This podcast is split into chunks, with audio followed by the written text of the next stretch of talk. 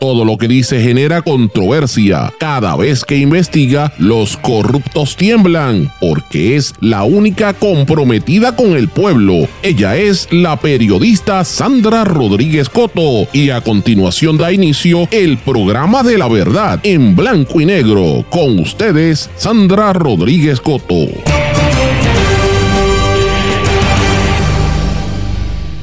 Terrible acoso laboral en las filas de departamentos internos en la policía de Puerto Rico. Hoy vengo con todo el detalle.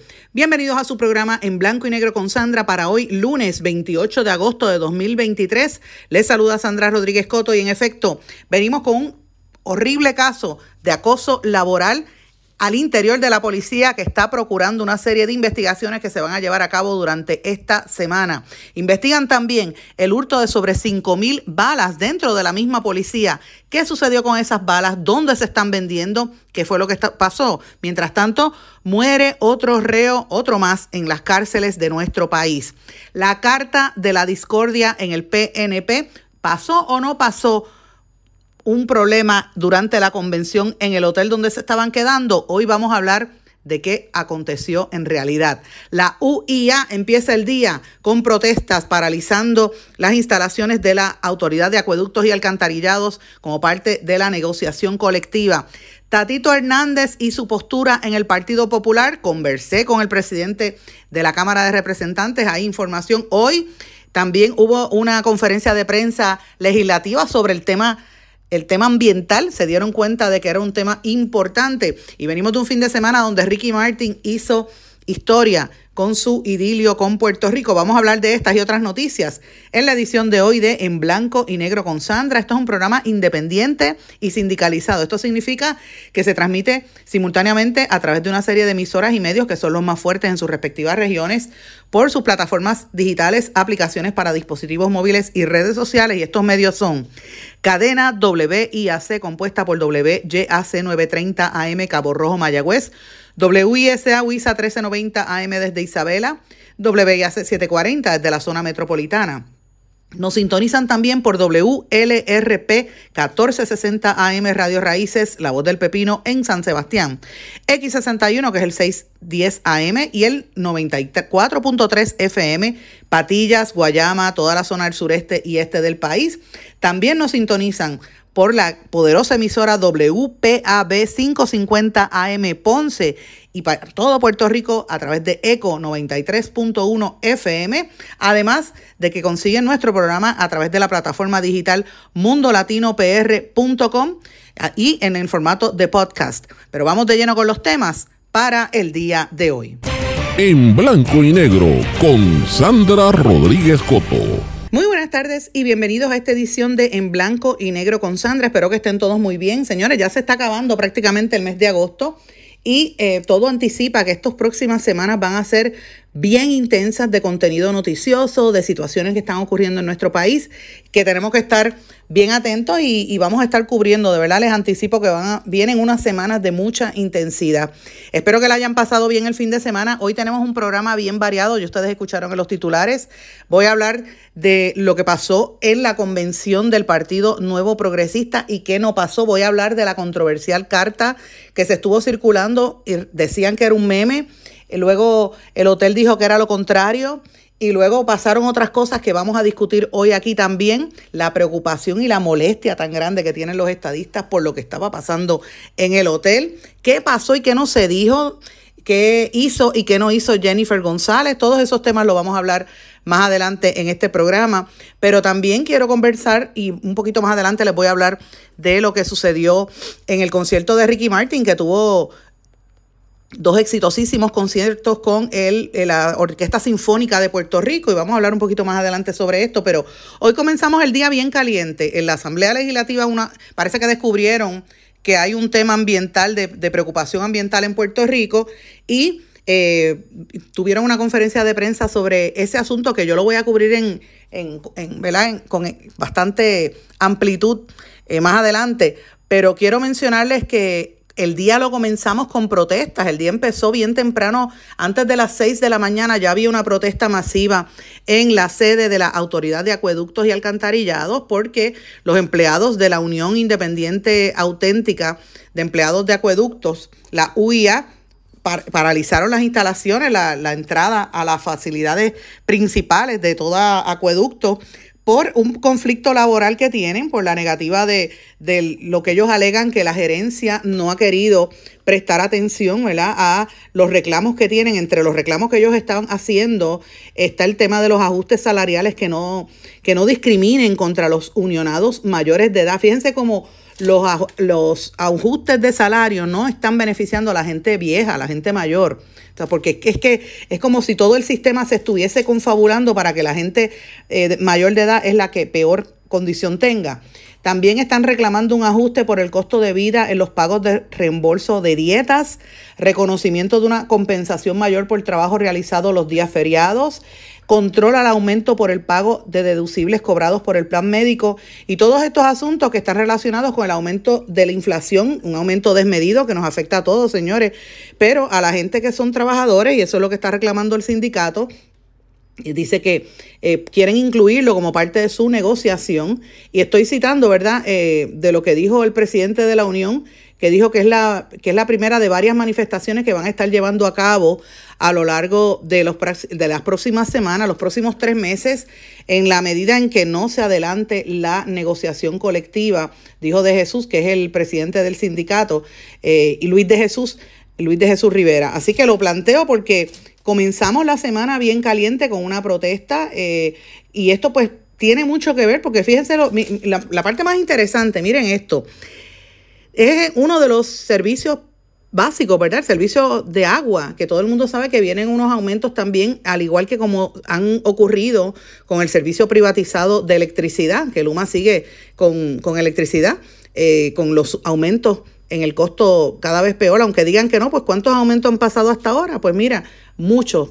Y por cierto, de Luma hay que hablar, esta, este audio, si usted lo escucha distinto, es porque precisamente donde me encuentro estamos más de 48 horas sin el servicio eléctrico, así que tenemos que tomar otras alternativas y el sonido pues se oye distinto cuando no hay electricidad, pero es la realidad que estamos viviendo, es como si esto fuera un periodo especial. Y para los empleados que son unionados, que tienen una representación eh, sindical, pues eh, por lo menos están defendiéndolo, ¿verdad? Que es lo que está sucediendo ahí en, en, con los empleados de la UIA que dice que, para que tengan una idea, los miembros de la Junta de Gobierno de la Autoridad de Acueductos y Alcantarillados cobran entre 3.500 dólares y 3.700 mensuales. ¿Y cuánto cobran los empleados? Mira, no llega, la mayoría de los empleados no llegan a eso y por eso es que realizaron esa protesta frente a las instalaciones de la Autoridad de Acueductos y Alcantarillados temprana, a tempranas horas de la mañana de hoy. Así que esto es calientito para que usted vea cómo está empezando el día y esto no se dé en un vacío, como dije mis amigos, esto se da en un contexto donde estamos con muchísimas dificultades eh, y lo estamos viendo, las tensiones que ya están comenzando a raíz de lo que ¿verdad? Estamos ya llegando al terminando el verano y próximos a que empiece de lleno el tema de la, eh, ¿verdad? De la, ¿cómo se llama? La, la, la, la, última ronda de las elecciones, ¿verdad? Estamos cerquita de las elecciones, ya estamos en, el, en la recta final y usted va a ver que ese tipo de cosas sucede porque eh, todos estos temas van a cobrar vigencia. Y de hecho, le hago le, le, levanto, ¿verdad? Un poquito, le llamo la atención a todos los que me están escuchando eh, hoy,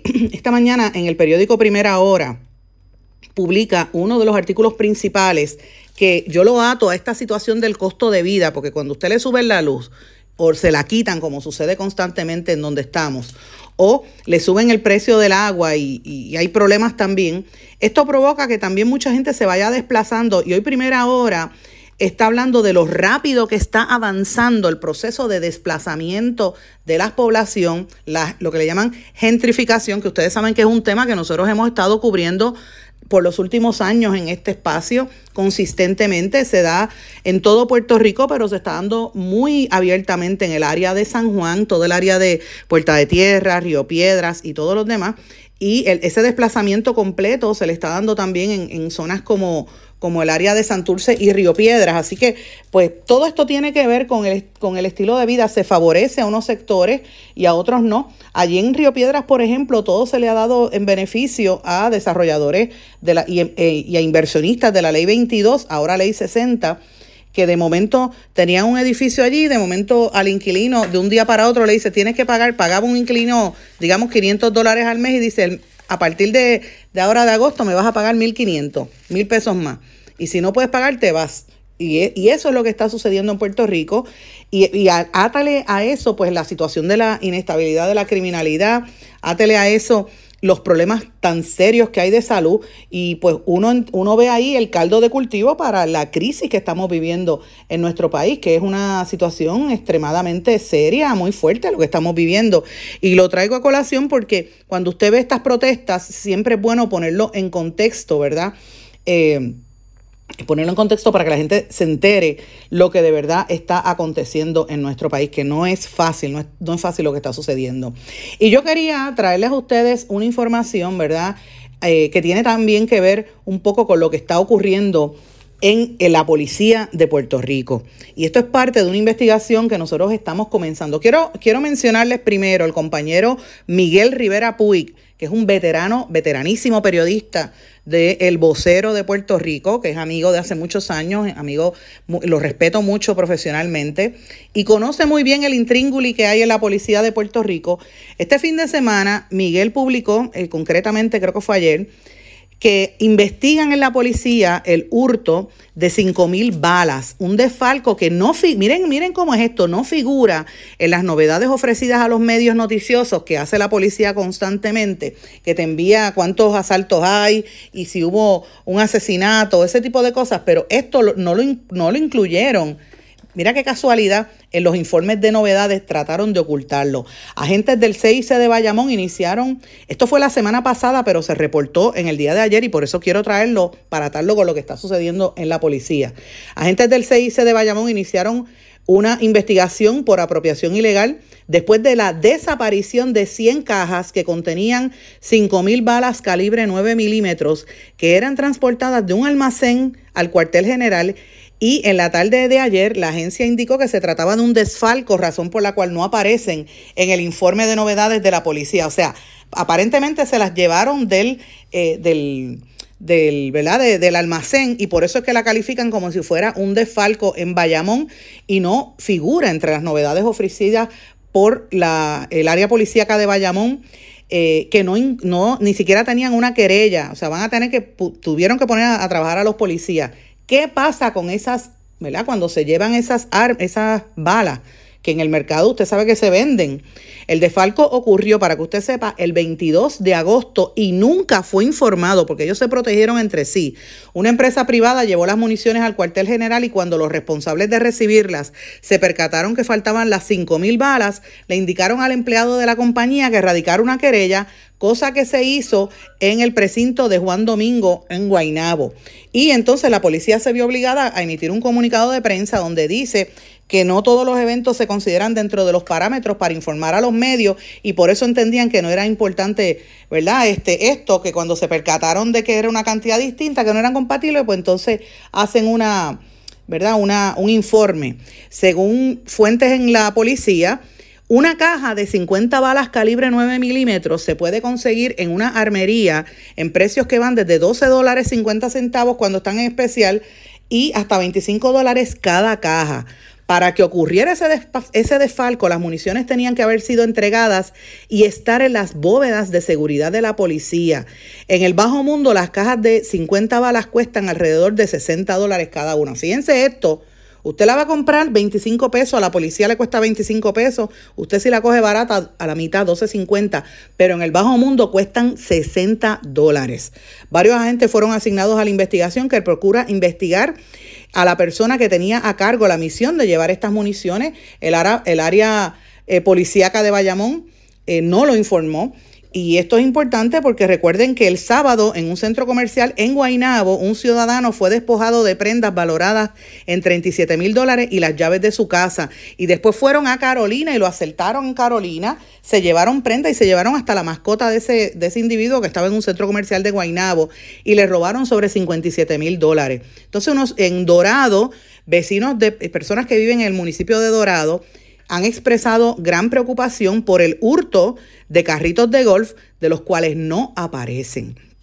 ¿Y por qué no? Yo planteo esto, señores, lo digo fácilmente, señores, lo digo con toda, con toda franqueza porque lo que está pasando en Puerto Rico es serio. O sea, la policía tiene un problema serio de comunicación. Yo sé que ahí está el amigo Axel Valencia y está Damaris, eh, Damaris Martínez, la relacionista, la, la esposa de Carlos Díaz Olivo, que controla el área de comunicación en la policía de Puerto Rico. Pero precisamente ese es el problema que hay, un control total para decir algunas cosas y otras no. El problema es que se olvidan que en Puerto Rico todo se sabe, tarde o temprano, todo se sabe. Y una de las cosas que se ha querido ocultar en Puerto Rico, que es lo que quiero plantearles a ustedes porque tengo bastante información al respecto, es las irregularidades que están ocurriendo en una serie de oficinas dentro del cuartel general de la policía, incluyendo la división legal de, por la cual han suspendido a la que era directora de esa oficina, que el nombre es Carilín Díaz León, con la RUA, o sea, es abogada, el número de RUA 20182, o sea, 20.182. Eso quiere decir que es una abogada bastante nueva. Lo que es Carilín Díaz León, que fue suspendida y por la información preliminar que nosotros hemos podido corroborar hasta ahora, están tratando de acomodarla en el cuerpo de bomberos de Puerto Rico, porque como ustedes saben, eso pertenece al negociado de seguridad pública, la misma sombrilla. Están buscando acomodarla porque esta señora se alega que hace, eh, monta una campaña de volver locos a los, a los empleados en la fortaleza y empieza a llamar y a llamar y a llamar y a llamar hasta que vuelve loca incluso a la primera dama, hermana del gobernador, como le dice la gobernadora de facto eh, eh, Caridad Pierluisi. Pues esta Carilín, Díaz León, según la información que trasciende, es de las que se pasa llamando en Fortaleza para, para ¿verdad? presionar a que la acomoden en un puesto de trabajo en la policía o en cualquier agencia, pero en la fuerza de la policía dirigía la división legal junto a Álida Lara Nieves, cuya rúa es el 20774, y la licenciada Ciara Bitman con el, la rúa, número de rúa 20118. Aparentemente, y por la información que hemos estado recopilando de varios oficiales de la policía cuyos nombres nos vamos a reservar para proteger la identidad de estos empleados de la policía de carrera, estamos hablando de oficiales de la policía, o sea, estoy hablando de agentes de la policía, cuyos nombres voy a proteger. Hay un régimen de terror en esa agencia y la incompetencia que ha dejado esta señora Carilín Díaz León provocó una serie de eh, problemas que hace que la policía no pueda cumplir con el, ¿verdad? con los estipulados en el informe del monitor federal de la policía. Van a seguir con, las, con los incumplimientos por la negligencia institucional de Carilín Díaz León, al punto de que tienen cerrado bajo llave todos los expedientes que ella dejó como parte de una investigación. ¿Qué pasa con el jefe de la policía, Antonio López? ¿Por qué la protege? ¿Qué sabe ella de Antonio López, que la ha estado tratando de cuidar en todo este proceso? Esa es una de las preguntas que se plantean. Debo mencionarles también que esta señora mantuvo un, régimen de maltrato institucional a los policías. Se les hablaba de malas palabras y se burlaba de los policías y de las secretarias en el cuartel general. Entonces cogían a los policías rasos y los trataban como si fueran sirvientes dicho por más de una persona. Esto que estoy diciendo aquí, la señora Carilín Díaz Lebrón, si quiere, eh, con mucho gusto le vamos a, dar espacio si usted quiere reaccionar a esta información, pero tengo múltiples fuentes que me han dicho lo mismo y lo he corroborado. Es un, es un caso de nepotismo bastante grande. Hay una investigación que comenzó en abril pasado que incluye una serie de actos de negligencia que ha provocado esta señora al punto de que policías que tienen que ser suspendidos porque han cometido actos delictivos, por ejemplo, un policía que haya sido un agresor o maltratante de alguna pareja, ¿verdad? Un agresor eh, de violencia doméstica o un policía, como hay un caso que se le imputa actos lascivos y pedofilia, no ha habido un, ¿verdad? Eso es lo que se le imputa, pero había sido suspendido de la policía.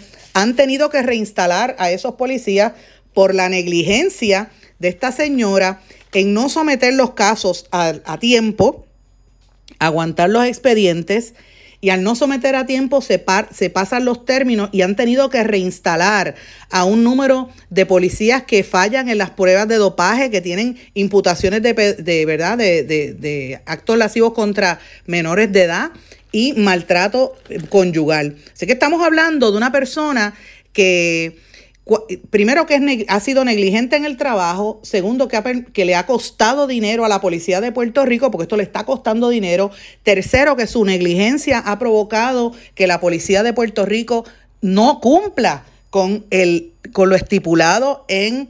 Eh, ¿verdad? Para la reforma de la policía, porque no cumple con lo que tiene que, que llevar a cabo y tiene un sinnúmero de querellas, pero había logrado una protección porque se pasaba llamando a la fortaleza para que la protegieran. Me refiero a Carilín Díaz Lebrón. Ella fue sacada de la oficina, la acomodaron unos días con él, con la oficina del jefe de la policía, pero de ahí tuvo que ser relevada de eh, la policía y la quieren ubicar o está buscando que la ubiquen en el departamento de bomberos, en el cuerpo de bomberos.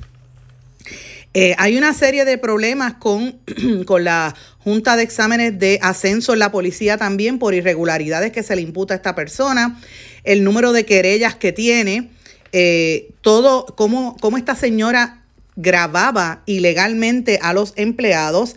Y como decía que es amiga del, periodista Normando Valentín, que por eso ya tenía protección en la policía, y lo estoy diciendo públicamente porque es, es lo que están imputando las, los policías y las ¿verdad? El personal secretarial con quien hemos estado hablando a lo largo del fin de semana. Esto es una situación extremadamente seria. Una agencia, una, una dependencia del cuerpo de, de, de, la policía de Puerto Rico muy importante porque es la que vela por el cumplimiento de los aspectos legales, le cuesta muchísimos dólares y dinero al erario mantener eh, y tiene que defender en los tribunales a los policías y precisamente lo que hay es un caos institucional porque esta persona la nombraron sin tener la capacidad ni la ni las destrezas gerenciales y por el contrario estar estableciendo una, un régimen de terror. Cuando la sacan de la policía ya está buscando que le, le acomoden en una dependencia donde le den un puesto de 10 a 12 años, es lo que está buscando. O sea, y yo me pregunto si esta señora Carilín Díaz Lebrón, León, Carilín Díaz Lebrón con la rúa 20182, 20182, si esta señora junto con sus, eh, ¿verdad? Con pinche, Álida Lara Nieves y Ciara Bitman van a seguir con la actitud burlona, burlándose de los empleados que son de menos eh, jerarquía, burlándose de las secretarias, muchas de las cuales tuvieron que irse de esa, de esa área, al igual que policías rasos que no la soportaban. La, la forma burlona con la que se incluso grababa ilegalmente. La pregunta que yo me hago es, ¿quién la protege? ¿Es cierto que ella es protegida de Maceira? Es la pregunta que tenemos que hacer uno de los miembros del chat. ¿Y para dónde la van a ubicar? ¿Dónde la reubican en el caso de la policía? Y, y por último, ¿Por qué la secretividad de lo que está aconteciendo en la división legal de la policía? ¿Cuánto le cuesta esto al erario? Esas son preguntas que tenemos que plantearnos. Lo digo públicamente, estamos comenzando esta investigación, pero tengo que decir esto porque lo que está pasando es bastante fuerte y esta señora está tratando de que lo ubiquen en otra dependencia del Departamento de Seguridad Pública, teniendo una serie de querellas por maltrato institucional, acoso laboral y eh, otra serie de cosas. Y a cosa no importa el que sea, si es PNP o popular, o sea, esto es a los mismos de ella, siempre y cuando estén como subalternos. Y ha dejado en el poder a dos personas que siguen incumpliendo y retrasando los trabajos para que la policía de Puerto Rico pueda cumplir con la reforma policial. Así que esto es lo que está sucediendo. Vamos a darle seguimiento a este tema. Y señores, esto yo lo traigo a colación, ¿verdad? Sé que tengo poco tiempo antes de irnos a la pausa, pero lo traigo a colación porque eh, fíjese cómo, fíjese lo que está pasando en la policía.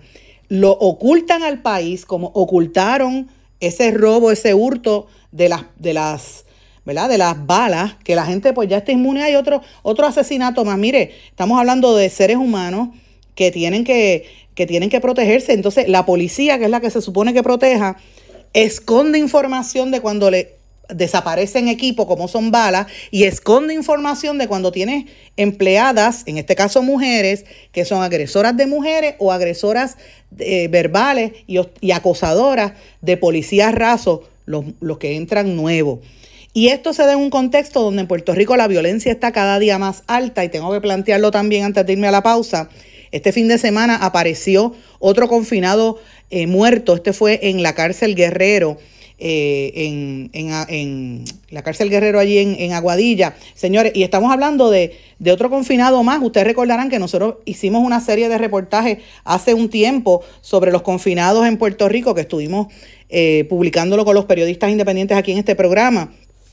Y es como si no pasara nada. O sea, toda esta violencia se da porque no hay cabezas dirigiendo las agencias, cabezas centradas en lo que de verdad se tiene que, tiene que estar ocurriendo. La secretaria de corrección tiene que responder ante la gran cantidad de reos que siguen muriendo y el jefe de la policía tiene que responder por los casos de acoso laboral que se están gestando desde la misma división legal y por la desinformación y por ocultar información de cuando desaparece equipo. Pregunta es, ¿por qué lo quieren ocultar? Voy a una pausa. Cuando regrese, vengo a hablar del PNP. Regresamos enseguida. Esto es En Blanco y Negro con Sandra Rodríguez Coto. Y regresamos en blanco y negro con Sandra. Bueno, antes de hablar del PNB, quiero plantearles algo que se me quedó en el segmento anterior, que es importante, mis amigos. Eh, hay una nota que sale hoy que están haciendo unas alertas sobre posibles cargos en el costo de la energía eléctrica eh, y están haciendo esta, esta alerta por el cambio en el plan de ajuste de la deuda. Y yo quiero que ustedes tengan esto bien claro. Yo lo consulté con un financiero muy conocedor de estos temas que ha estado en este programa, a Mauricio Rivera, que viene del área de finanzas. ahora lo conocen como líder comunitario en San Juan, pero realmente es una persona que viene de, de finance y de banking. Y básicamente los costos de energía eléctrica van a aumentar y nadie sabe a cuánto. La única certeza que tenemos es que van a seguir subiendo y que los servicios van a seguir empeorando. Eh, un oficial de Genera mencionó que esto va a seguir así hasta el próximo año, sin una fecha específica. Y Luma sigue al garete y se dio cuenta el pasado mes que sería el doble del estimado arreglar la red y peor, le, echó la culpa a los, de los apagones a los árboles. Ustedes se acuerdan de eso, ¿verdad?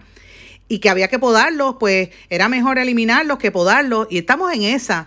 Los ahorros de movernos a energía renovable tampoco van a venir porque no, no todo el mundo tiene el dinero para comprar unas placas eh, eléctricas, de unas placas solares, o muchísimo menos pueden endeudarse con 30 años, meterse en, en, otra, en otras hipotecas como hacen muchas personas. Así que, y eso magnifíquelo a tamaño de gobierno y de todo Puerto Rico a nivel de las empresas pues aquí hay un problema serio. Se sacrificaron a los bonistas. La inestabilidad energética que, no, que arropa Puerto Rico tiene unas consecuencias sumamente serias. Tiene el efecto en la economía. Es serio porque el combustible es el desarrollo de las empresas. Y aquí la norma este año, y muchos se han olvidado, los cierres de las, de las compañías grandes. Yo sé que a la gente no le gusta que yo diga estas cosas, pero tengo que plantearlo porque usted que me escucha, la gente que escucha este programa, son la gente pensante de, de Puerto Rico. Aquí se fue Merck, aquí se fue Beatriz, Bristol Myers Squibb. Avon, solamente algunas que estoy mencionando, miles de personas que han quedado desempleadas de un sector importante que recibían buenos salarios. Estas compañías han cerrado otras se van, otras han tenido reducciones, ¿verdad? En, las plazas. Y fíjense cómo esas noticias salen y las tratan de minimizar los medios corporativos también para que la gente como que no preste mucha atención al impacto que esto tiene a largo plazo. Entonces es difícil de producir o expandir el negocio y de crecer económicamente en un lugar con esta inestabilidad eh, ¿cómo tú te vas a, cómo vas a proyectar gastos si nadie sabe cuánto va a ser el gasto eléctrico, ¿verdad? Eh, ¿Cómo afecta esto también al acceso al, agua? Fíjense que esta mañana, eh, en el segmento anterior le dije que esta mañana hubo una protesta frente a Acueducto precisamente por eso. Entonces, sin electricidad que no llega, agua sin presión, ¿cómo tú vas a operar una fábrica de esa magnitud? Una industria. Entonces, el bienestar social se compromete, la inestabilidad energética tiene un efecto directo en la salud y en la seguridad. En el área, por ejemplo, de San Juan, usted ha visto cómo la criminalidad está haciéndose sentir, eso en, todo el área metropolitana, bueno, en todo Puerto Rico, pero en el área metropolitana también.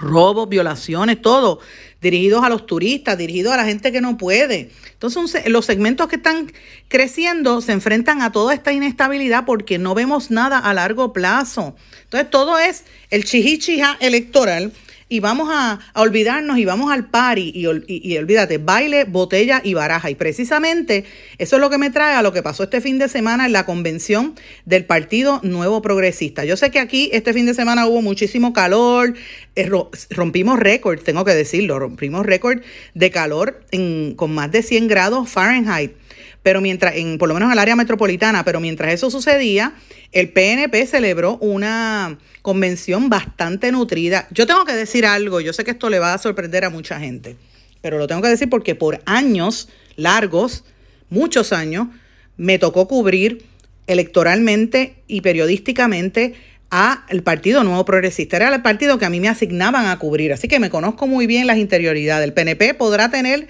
podrán matarse, podrán estar en primarias, podrán caerse arriba, podrán este, tener eh, peleas de, de, tú sabes, tirándose hasta la yugular los candidatos, como ya está pasando entre el bando de Jennifer González y el bando del gobernador Pierluisi, que todas las encuestas internas apuntan a que cualquiera que sea gana Jennifer González con todo lo que está pasando.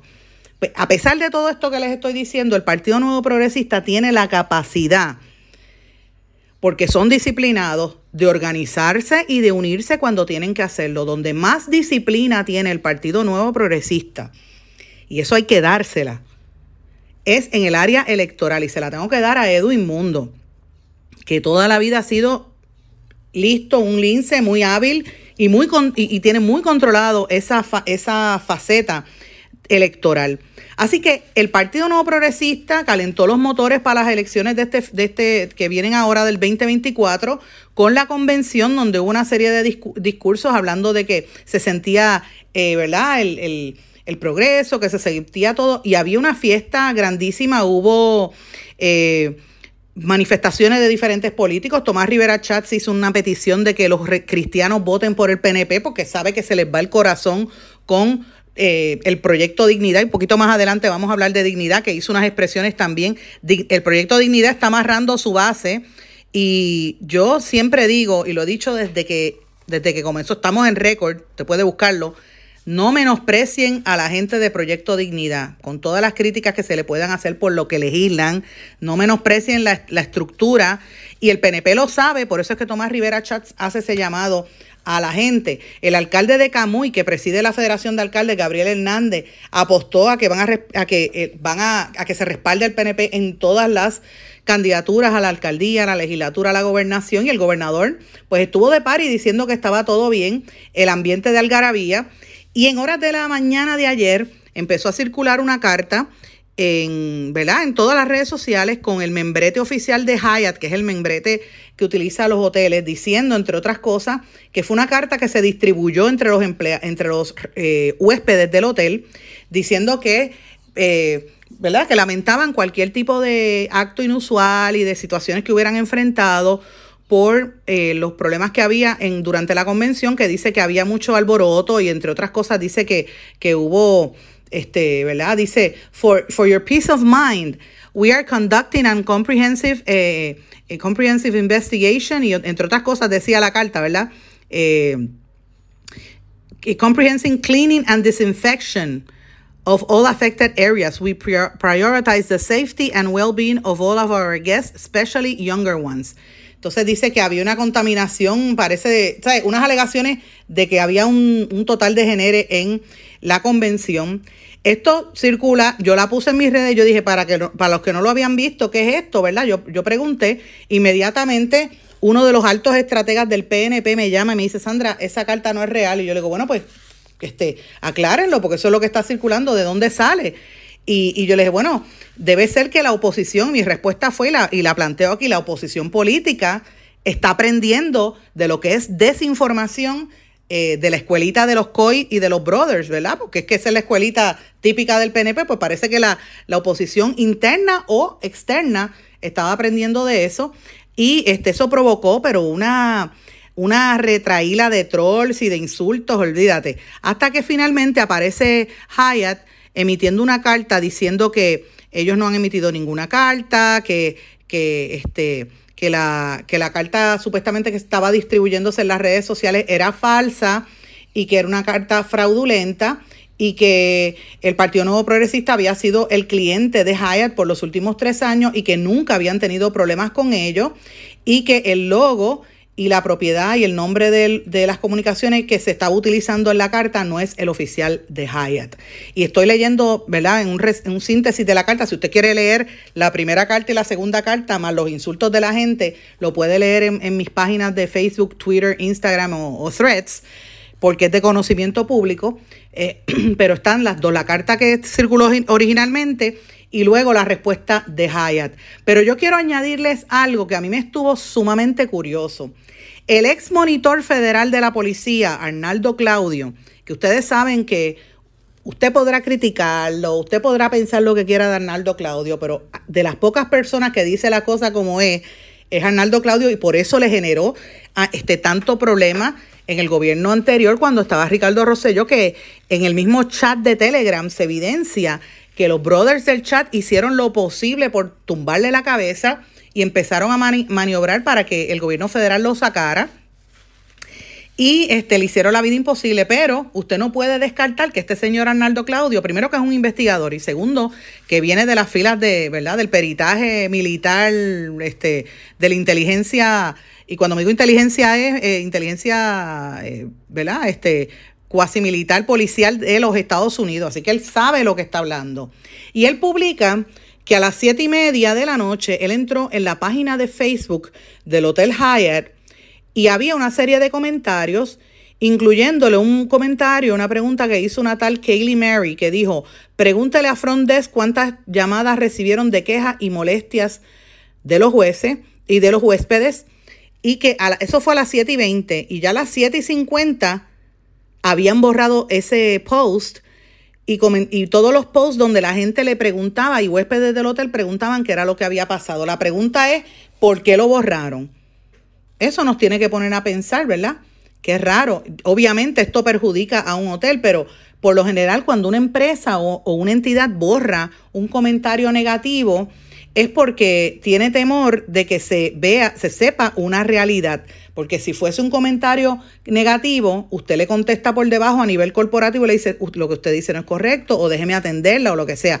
Y se nota el servicio al cliente. Pero cuando borran comentarios, pues mira, nos tiene que poner a pensar. Así que yo lo traigo solamente para que usted llegue a sus propias conclusiones que qué pasó o qué no pasó, pues mire, los que están allí en la convención son los que saben. Ahora yo le pregunto a usted, que fíjese lo que dije al principio del programa, de este segmento, ¿verdad?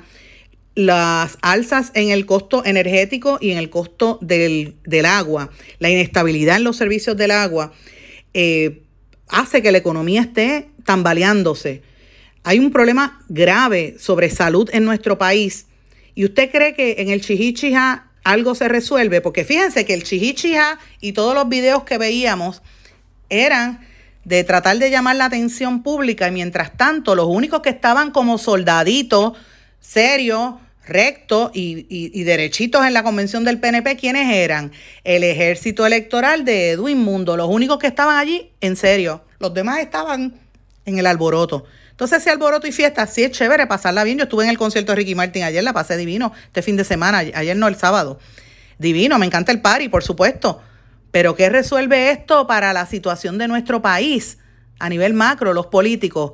Jennifer González llegando en el Canam, ¿resuelve algo la situación del país? Pregunto yo. Es la pregunta que nosotros tenemos que hacernos. Porque ante la ausencia de oposición que fiscalice esto, usted como ciudadano tiene que preguntarse, porque usted no ha visto el popular fiscalizando, pero los populares están cayendo arriba. Y vamos a hablar de los populares cuando regrese. Y el resto, bien, gracias. Voy a una pausa, regresamos enseguida. Esto es En Blanco y Negro con Sandra Rodríguez Coto. En mi pueblo se chinchorrea bien duro. Aquí me cubre mi plan médico y en tu pueblo también. En mi pueblo es donde tenemos las mejores vistas. Aquí cubre mi plan médico y en el tuyo también. En mi pueblo se goza de verdad. Aquí me cubre mi plan y en tu pueblo también. Plan de salud Menonita en todo Puerto Rico. El plan médico que te cubre con una extensa red de médicos, especialistas y laboratorios. Además, te cubre en el hospital de tu preferencia en cualquier lugar de Puerto Rico. Plan de salud Menonita. Quites el dolor de cabeza con sus obligaciones de contabilidad con los servicios que presta Villalba y Villalba Company. Directo, personal y con sensibilidad humana. Lo que se busca en un verdadero asesor de contabilidad para todo tipo de servicio de contabilidad, pago de IBU, pago de nómina, informes trimestrales y anuales y otros. Ofrecen servicio directo personalizado. Villalba y Villalba Company. Para orientaciones, su teléfono el 939-336-5774. 939-336-5774. Oye, Brian, no te vayas. Llévame contigo para la playa.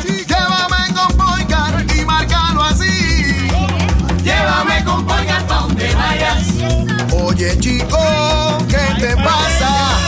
Llévame contigo para la playa.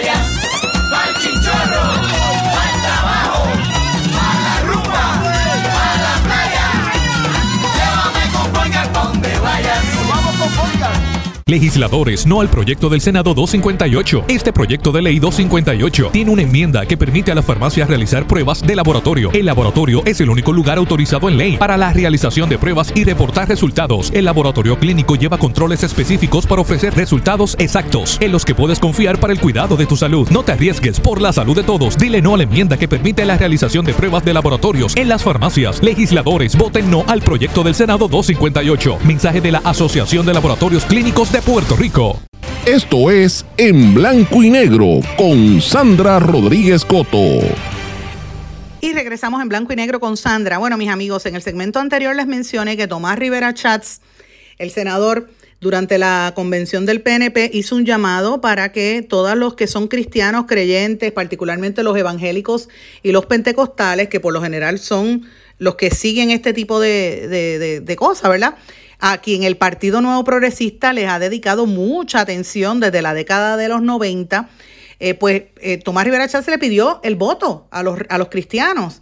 Y esto es importante porque fíjense que el PNP, como dije, le ha hecho por años campaña a estos sectores y atraía su voto, pero mucha gente dentro de esa comunidad de personas más conservadoras estaba molesta con las políticas del PNP, ah, estaban, eh, estaban afectados por, por las decisiones del PNP, molestos por los malos manejos y la corrupción durante el, ¿verdad? el gobierno de Ricardo Rosselló y el manejo del huracán María, que fue terrible y muchas de estas personas le votaron en contra. También muchas de estas personas son parte de el, este movimiento que se ha creado a través del proyecto Dignidad. Y estamos en récord en este programa desde el día uno diciendo que el proyecto Dignidad iba a sorprender. Es el único partido que en dos meses, cuestión de dos meses, logró organizarse y meter dos legisladoras. Compárelo con el, con el movimiento Victoria Ciudadana, que estuvieron casi tres años haciendo asambleas regionales y era producto de otros partidos. No, Proyecto Dignidad en cuestión de dos meses organizaron en las iglesias y ya usted sabe la campaña que lograron.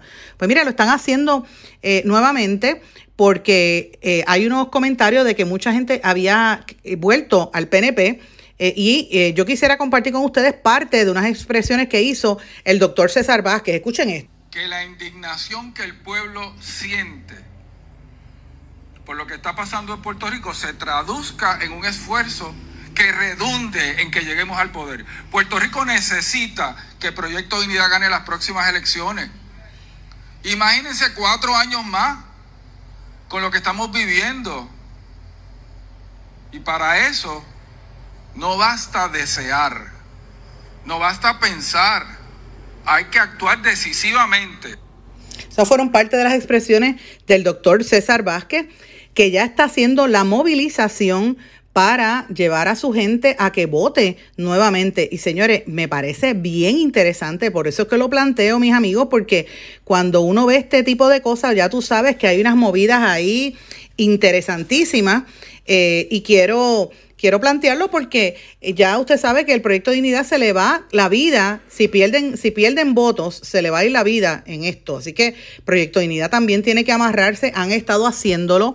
Y yo siento un silencio en amplios sectores de la sociedad que no sé si ese silencio se va a traducir en votos hacia la alianza PIB Movimiento Victoria Ciudadana o hacia el PNP, porque no lo veo, hacia el Partido Popular. El Partido Popular no dude que quede en tercer lugar si no se organiza. Y aquí el, el que podría tener algo de perder sería dignidad.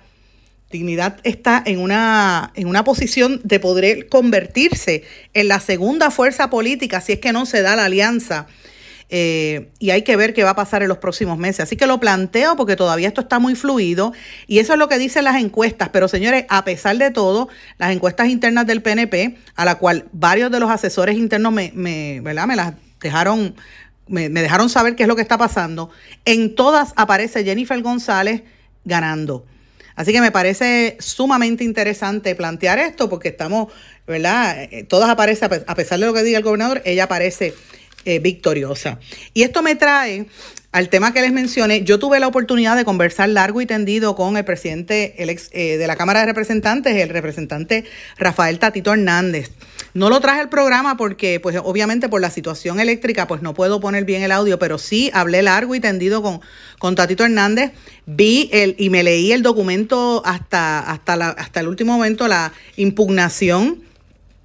Y si esto, y si no hay una movida, yo les puedo asegurar que el Partido Popular va a tener un pleito legal posiblemente entre jueves o viernes de esta semana, porque el, eh, no había razón para destituirlo. El caucus lo hizo de una manera ilegal.